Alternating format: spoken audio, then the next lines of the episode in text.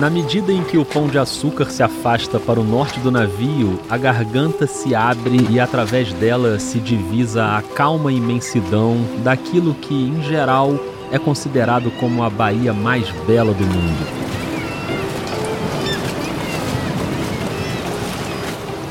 Oi, tudo bem por aí? Tá sentindo ventinho? Tá imaginando a paisagem? Pois é, em 1808, quem vinha da Europa de navio e chegava no Rio de Janeiro tinha essa sensação de deslumbramento com a natureza. Claro que isso vale para quem vinha da Europa, porque os navios que vinham da África trazendo pessoas sequestradas e escravizadas tinham um clima bem diferente. Mas esse relato aí que você ouviu é de um viajante europeu, o inglês John Lucock, que nem conseguiu encontrar palavras para descrever o que ele viu quando chegou ao Rio. É em vão que se tenta descrever. Não pode a pena imitar o lápis, nem o lápis imitar a natureza, em cenários tais como esse. Poético ele, né? Acham, contudo, os juízes competentes que esses cenários formam um panorama de magnificência e beleza quase sem par. Bom, o Lucock chegou tranquilo, admirando a paisagem e ficou 10 anos por aqui. Aproveitou a abertura do mercado brasileiro para fazer os seus negócios e deixou vários relatos sobre os cenários, os habitantes, os costumes. Só que um pouco antes dele, naquele mesmo ano, teve gente mais poderosa chegando no Brasil. A família real portuguesa cruzou o Atlântico fugindo da invasão napoleônica, desembarcou em Salvador em janeiro de 1808 e entrou na Baía de Guanabara em março. A partir dali, o Rio de Janeiro nunca mais foi o mesmo.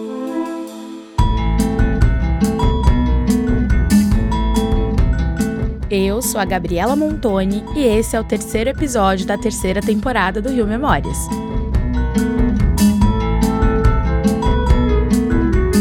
Se você ainda não ouviu os dois primeiros, a minha dica é: volta lá e ouve na ordem. Não é obrigatório não, mas eu te garanto que vai fazer mais sentido. Essa é uma temporada em ordem cronológica e você vai testemunhar as grandes mudanças que o Rio de Janeiro atravessou ao longo de cinco séculos desde a fundação até os dias de hoje.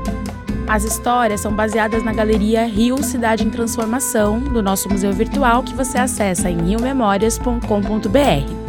O episódio anterior terminou exatamente nesse momento do desembarque da família real, no lugar que hoje a gente conhece como a Praça 15. O Thales Ramos estava ali em frente à estátua do Dom João VI, lembra? Pois é, essa estátua foi colocada aqui de frente para a Baía de Guanabara para marcar o lugar exato onde a família real portuguesa desembarcou em 1808. Hoje você vai saber como a cidade se transformou completamente depois desse acontecimento. Vamos nessa?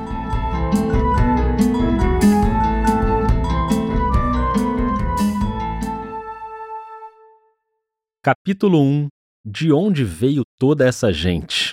Para você ter uma ideia do impacto da chegada da família real, eu quero te convidar para uma experiência sonora um pouquinho diferente. A gente está num podcast, né? Então, eu vou usar o som para te mostrar como a população do Rio de Janeiro deu um salto gigantesco na primeira metade do século XIX. E como essa é uma época em que o ciclo do café ganhou muita força, eu vou usar grãos de café para ilustrar essa explosão demográfica. Imagina aí que um grão de café representa mil habitantes. Pronto, ouviu? Eu joguei um grãozinho aqui e são mil habitantes no Rio de Janeiro. Ali no início do século XIX, antes da chegada da família real, a população da cidade estava em torno de 60 mil pessoas.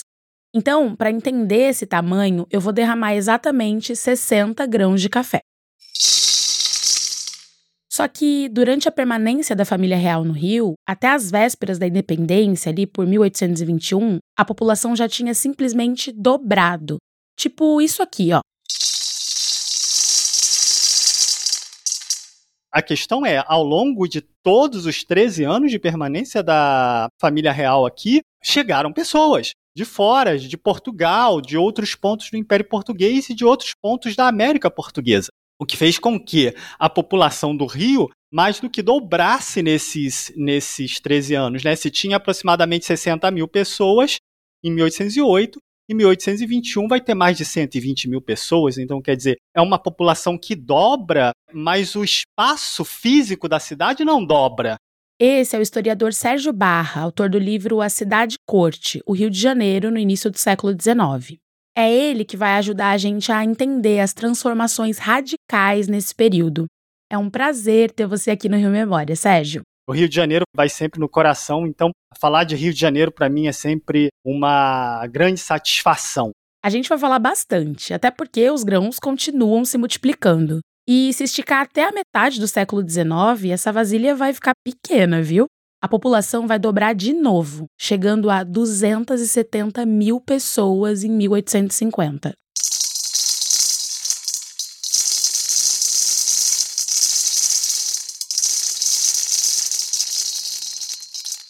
É café que não acaba mais. Pelo som, deu para ter uma ideia do tamanho dessa mudança? Começou com 60 mil pessoas em 1808 e chegou a 270 mil em 1850.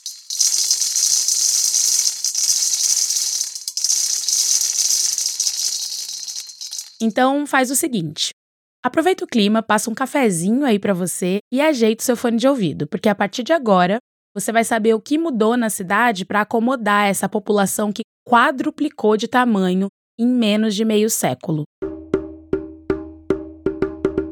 A primeira grande transformação urbana do Rio de Janeiro já tinha acontecido um pouco antes.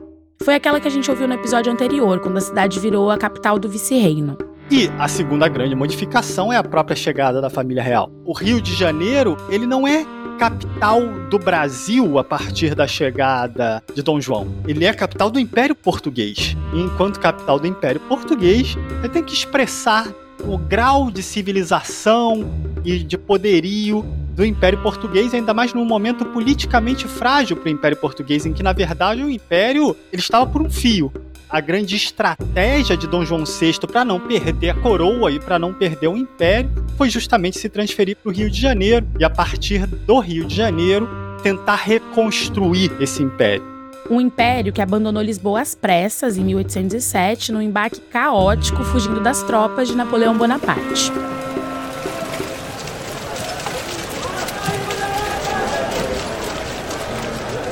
A esquadra de quase 20 navios cruzou o oceano levando toda a estrutura do reino, tudo que deu para carregar. E, claro, milhares de pessoas. Qual é o número dos imigrados? É impossível você saber exatamente o número certo de pessoas que vieram com a família real e de pessoas que continuaram vindo ao longo de 13 anos da permanência da família real aqui se discute muito, ah, vieram 15 mil pessoas, né? Os cálculos mais tradicionais falam em 15, entre 15 mil e 20 mil pessoas. A gente está falando num cenário de 20 mil pessoas que chegam num lugar com 60 mil, sendo que um terço era de homens e mulheres escravizados. Imagina o impacto disso numa cidade que ainda tinha uma área ocupada muito reduzida. Então é um espaço muito pequeno. E onde é que você mete essa galera toda que está chegando ao longo desse período? A galera vai ter que ocupar esse espaço que já está ocupado. E por isso tem essa, a, a, o famoso PR, né, as aposentadorias reais, né, o famoso põe-se na rua. O PR, em teoria, era a sigla para propriedade real, mas o povo rapidinho apelidou de ponha-se na rua. É uma prática que o Rio adota ao longo de toda a sua história até os dias de hoje. A desapropriação forçada. Tem um grande evento? Precisa criar espaço para quem está chegando? A solução é tirar as pessoas que já estavam ali. Naquele início do século XIX, o governo simplesmente pintava a sigla PR na fachada de uma casa e os ocupantes tinham que sair rapidamente. Por isso, o PR de propriedade real virou PR de ponha-se na rua ou de prédio roubado. A população se defendia do jeito que dava, né?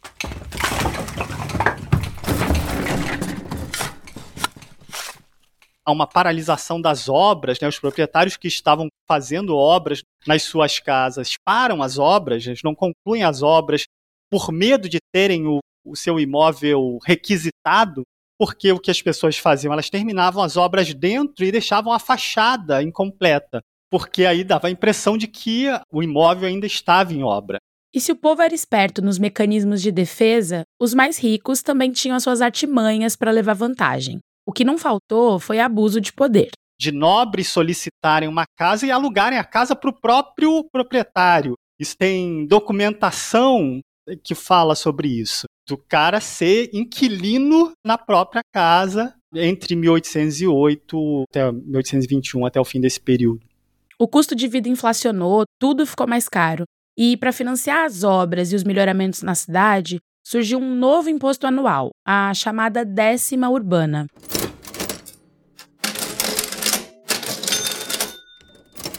Qualquer prédio urbano nos limites da cidade tinha que pagar anualmente para o governo 10% dos seus rendimentos líquidos. Assim, o cofre foi enchendo e assim o rio foi se expandindo. Alguns se mudaram para chácaras em regiões afastadas, como a Praia de Botafogo. Outros, mais pobres, foram empurrados para zonas como o Campo de Santana e o Lago da Lampadosa. Resumindo, um crescimento desordenado. Não tinha muito como crescer. Vai crescer o principal vetor de crescimento é propriamente essas duas direções, né? A Zona Sul, margeando ali Catete, Flamengo, margeando a, a Baía de Guanabara e até Botafogo, e o bairro nobre de São Cristóvão, né, o bairro imperial de São Cristóvão, é onde vão se estabelecer, na verdade, os, os nobres mais abastados, de maior título, de maiores posses. Mas isso também só depois que Dom João se transfere para o palácio ali da Quinta da Boa Vista. Já já a gente chega nesse palácio porque ele é um bom exemplo de como não bastava mudar a paisagem urbana. Era preciso mudar os costumes da cidade e reproduzir de alguma forma a vida europeia. Capítulo 2 A Nova Lisboa a partir do momento que o Rio de Janeiro ele é sede de um império europeu e que abriga no seu interior um monarca europeu, e não só um monarca, né? Toda uma família real e todos os grandes dignatários de Portugal, né, da, da sede, você tem a necessidade de alterar aqueles hábitos que eram próprios de uma colônia, e essa mudança de hábitos passa pela difusão daquilo que se entendia como cultura à época, né? Né, nós estamos na virada do século XIX, na virada do século XVIII para o século XIX, em que a civilização europeia, quer dizer, as, as, nações europeias, elas se encaram como o auge da civilização ocidental, né? Elas são o Ocidente, elas encarnam o Ocidente por meio de seus hábitos, da sua cultura, da sua música, do seu teatro.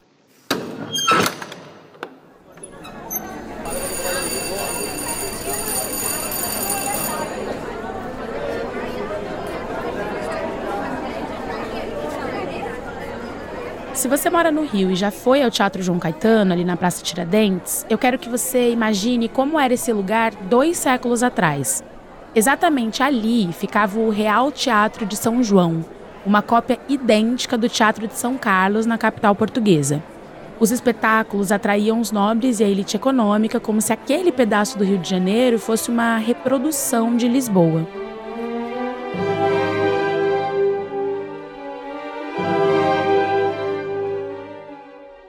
A ópera é o grande espaço de sociabilidade da corte, né? Já era em Portugal e uh, quando eles chegam aqui não tem nenhum grande teatro digno desse nome para abrigar a corte, o rei, enfim, a família real.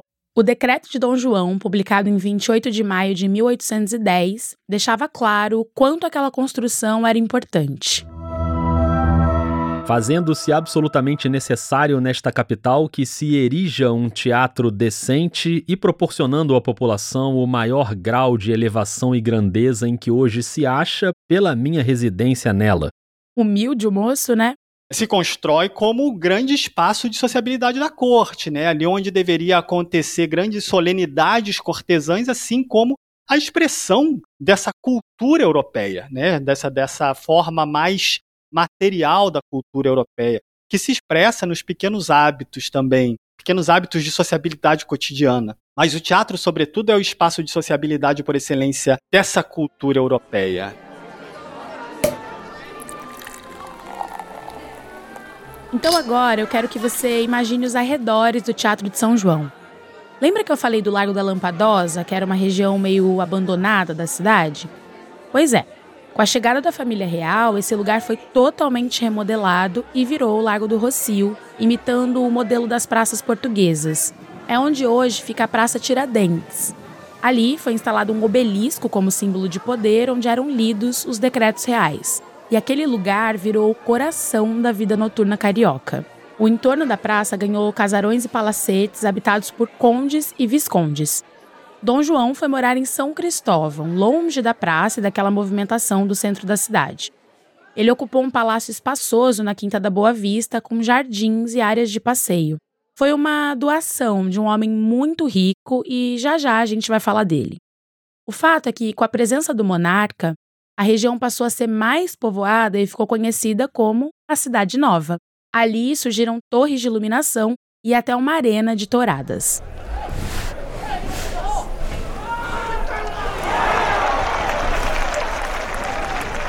Os acessos ao palácio também foram incrementados, como o Caminho das Lanternas, que ligava a Quinta da Boa Vista ao Campo de Santana. Aliás, o Campo de Santana, que antes era um descampado lamacento, também virou uma área com circulação intensa e foi palco de celebrações luxuosas da coroa inclusive o casamento entre Dom Pedro e Leopoldina, em 1817. Nesse ano, aliás, o Rio ganhou seu primeiro sistema de transporte público.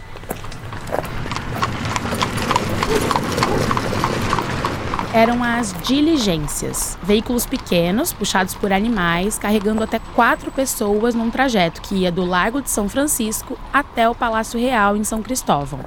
O cartão de visitas da cidade era o Largo do Passo, que hoje é a Praça 15.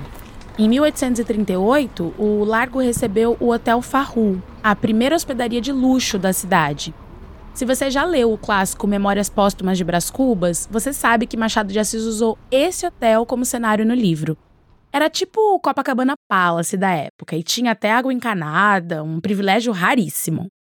Tanto que na fachada imponente de quatro andares ficava escrito bem grande banhos, em português, francês e inglês para atrair os viajantes. Boa parte dessa mudança aconteceu depois da criação da Intendência Geral de Polícia, responsável pelas obras de remodelação da cidade, pelo abastecimento de água, pela iluminação e pela segurança. Era uma espécie de embrião do que depois seria a Prefeitura do Rio. Assim, foram surgindo grandes construções ligadas à coroa: o Banco do Brasil, o Museu Real, a Academia Militar, a Real Biblioteca e, claro, o Jardim Botânico com suas majestosas palmeiras imperiais. Até agora, tudo parece muito bonito, limpinho e ordenado nos moldes europeus, né? Então, vamos botar uma pitada de realidade nessa história. Primeiro que esse negócio de ficar comportadinho na poltrona do teatro demorou um pouco para pegar.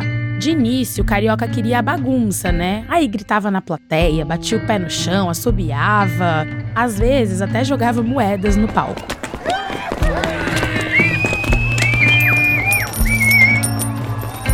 Ou seja, isso já dava um trabalhinho para a intendência de polícia. Outra coisa, aquele palácio de São Cristóvão foi uma doação entre aspas, né? Porque quem doou foi o Elias Antônio Lopes, um traficante de escravizados muito rico que, em troca, ganhou pensão vitalícia e títulos de nobreza. Não é que ele simplesmente foi bonzinho e falou pro Dom João: tô com esse casarão sobrando aqui, o senhor não quer, não quer morar? Não, né? Tá todo mundo esperando um retorno dessa presença do rei, dessa proximidade do rei. É assim que a corte funciona. Então, tudo era um jogo de interesses para construir essa imagem de que o Rio era um pedacinho da Europa, uma nova Lisboa. Só que nas primeiras décadas do século XIX, alguns viajantes estrangeiros viam e registravam nos seus relatos as imagens que a corte tentava esconder, a cidade suja, das casas baixas, do comércio barulhento, das ruas estreitas, da falta de saneamento. Todo esse encanto é apagado à noite por um grande inconveniente.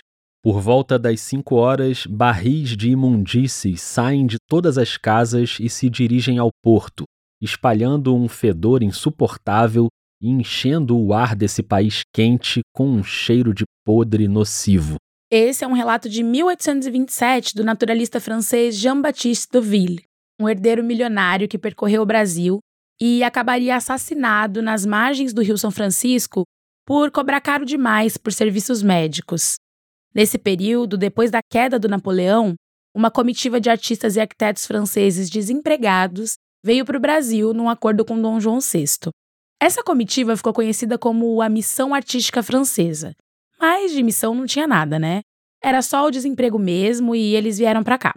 Um dos principais nomes desse grupo era o pintor Jean-Baptiste Debré.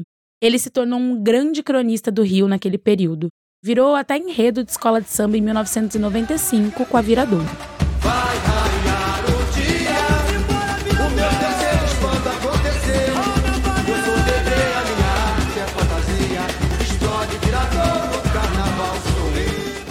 Então, os viajantes estrangeiros ao longo do século XIX, o que chama a atenção deles é essa combinação entre a construção humana, o gosto neoclássico e a paisagem natural deslumbrante, né? A Bahia, o Pão de Açúcar, grandes morros, grandes florestas.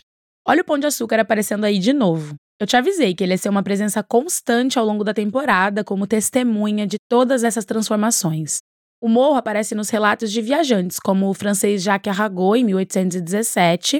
O pão de açúcar, um gigante enorme, forma com a sua nudez um contraste admirável com o rico cenário das montanhas vizinhas. E olha que engraçado, o conde Chavagné de Suzanne parecia meio decepcionado na primeira descrição que ele fez em 1842. Um cone árido, mais bizarro do que majestoso. Meio ranzinza, né? Mas depois ele se rendeu ao símbolo do Rio de Janeiro.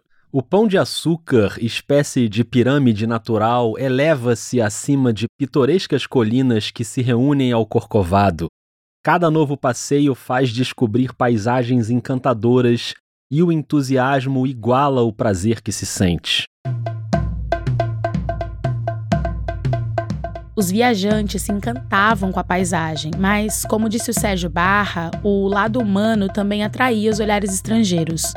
Os relatos e as pinturas traziam à tona um fato que a coroa fingia que não via. Ali pela metade do século XIX, quase 40% da população carioca era formada por pessoas escravizadas. Capítulo 3 A Nova África Lembra do inglês John Lucock que a gente ouviu lá na abertura do episódio, descrevendo a paisagem da Baía de Guanabara? Ele também registrou o cotidiano das ruas do Rio. Antes das 10 da manhã, quando o sol começava a subir alto e as sombras das casas se encurtavam, os homens brancos se faziam raros pelas ruas. A descrição do Lucock lembra uma pintura de 1813 feita a partir de um desenho do Jacques Arago, que eu citei ainda há pouquinho. Vamos misturar aqui as duas coisas? Eu vou descrevendo a pintura enquanto a gente continua ouvindo o relato do Luca. Viam-se então os escravos à vontade ou sentados à soleira das portas, fiando, fazendo meias ou tecendo uma espécie de erva com que fabricavam cestos e chapéus. A imagem mostra o Largo do Rocio, com o Teatro de São João ao fundo e algumas pessoas circulando na praça, quase todas negras. Outros prosseguiam nos seus trabalhos de entregadores, saíam a recados ou levavam à venda sobre pequenos tabuleiros frutas doces, armarinhos, algodõezinhos estampados e uns poucos outros gêneros. Alguns escravizados equilibravam tonéis na cabeça. Outros carregavam uma pessoa numa liteira, aquela cadeira suspensa e coberta, sustentada por duas varas compridas que os homens carregavam. Todos eles eram pretos, tanto homens como mulheres e um estrangeiro que acontecesse de atravessar a cidade pelo meio do dia quase que poderia supor-se transplantado para o coração da África. O ancoradouro do Cais do Valongo foi construído em 1811 e passou a ser o maior ponto de entrada de africanos escravizados nas Américas. A gente tem um episódio sobre o Valongo, é um dos mais bonitos e mais fortes aqui do podcast, com a escritora Eliana Alves Cruz. Acho que a gente não fez as pazes com esse passado, eu acho que a gente não respeita essas pessoas que aqui estiveram. Se você ainda não ouviu, depois busca aí. É o encerramento da segunda temporada. Mas voltando. Antes do cais, o desembarque era na região onde hoje é a Praça 15. Em 1774, o vice-rei, Marquês de Lavradio, quis tirar o comércio humano da área mais nobre da cidade e mandou improvisar uma pontezinha de madeira na freguesia de Santa Rita. O volume do tráfico escravista só aumentava, e o ancoradouro foi erguido em 1811, três anos depois da chegada da família real. Isso criou dinâmicas sociais diferentes na cidade. São duas cidades que são duas formas de sociabilidade com espaços de sociabilidade próprios, mas que dividem, compartilham o mesmo espaço, um, um perímetro urbano reduzido. De um lado, a Nova Lisboa. Essa é uma cidade que eu chamo propriamente de a corte, que é essa nova forma de sociabilidade, com esses novos espaços de sociabilidade, que inclui aí o Palácio Real, o teatro, a igreja, a, a catedral, e, em certa medida, as ruas também, quando você tem aquelas grandes procissões, aqueles grandes espetáculos públicos. Do outro lado, a Nova África. E a outra cidade, que eu chamo propriamente de cidade, é a cidade onde estão os escravizados, onde estão os homens livres e pobres, onde está a parcela da sociedade que não participa daquela primeira parte. Então, essa galera da corte é que precisa se adaptar a uma cidade que é eminentemente uma cidade negra, uma cidade de homens e pobres. Esse espaço urbano é deles. São duas cidades que fisicamente não estão separadas, porque, como a gente falou antes, são duas cidades que compartilham um mesmo perímetro urbano muito restrito. E aí é claro que o conflito acontece. Como compartilhar esse espaço sem entrar em conflito? O conflito existe, efetivamente, né? E a Guarda Real de Polícia, a criação da Guarda Real de Polícia em 1809, nos mostra justamente isso. Como se não bastasse o fato de que as reformas na cidade foram feitas com mão de obra escravizada, tinha ainda uma outra camada de ironia.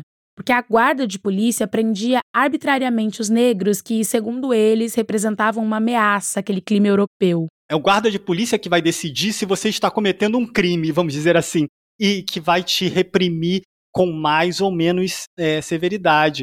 Isso é uma constante. Isso parece ser uma constante hoje ainda. E esses negros presos acabavam também virando mão de obra nas reformas públicas. Ou seja, eram eles que construíam aquele novo Rio de Janeiro, mas eles não eram aceitos no convívio daquele novo Rio de Janeiro. E quando a gente olha para a relação da polícia com a população negra no Rio de hoje, dois séculos depois, a situação não é muito diferente, né? Hoje nós temos leis escritas que dizem o que é crime e o que não é crime e que são, na maior parte do tempo, ignoradas é o policial que decide, né? Se você está cometendo um crime, se você está errado ou não. A manutenção de uma mentalidade, e aí a gente cai né, naquele assunto que, que realmente não dá para escapar, é manutenção de uma mentalidade escravista. Não tem outro nome. É continuar tratando as pessoas como se fossem escravos.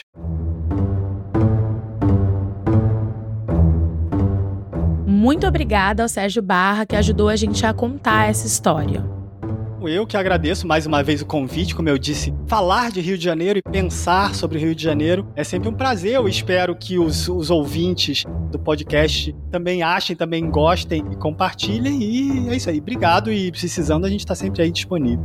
E você que está ouvindo, eu recomendo que você leia o livro do Sérgio. O título é A Cidade Corte, o Rio de Janeiro no início do século XIX.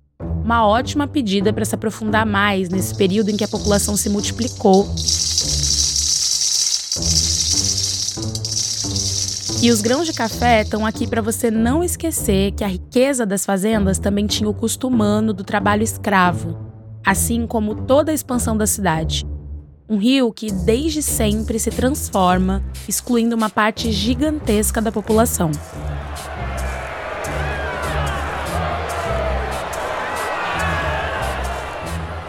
No próximo episódio, a gente entra no século XX e essa tensão social escala para o patamar da revolta.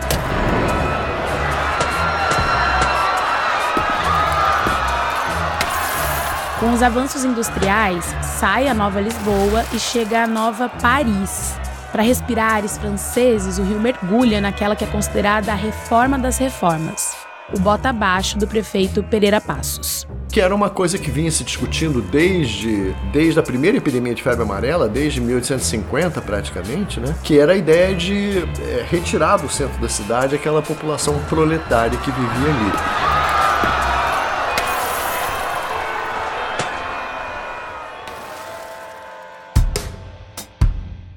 Esse foi o terceiro episódio da terceira temporada do podcast Rio Memórias é a metade da nossa viagem de quase cinco séculos para testemunhar as mudanças do Rio de Janeiro com base na galeria Rio Cidade em Transformação do Museu Virtual riomemórias.com.br.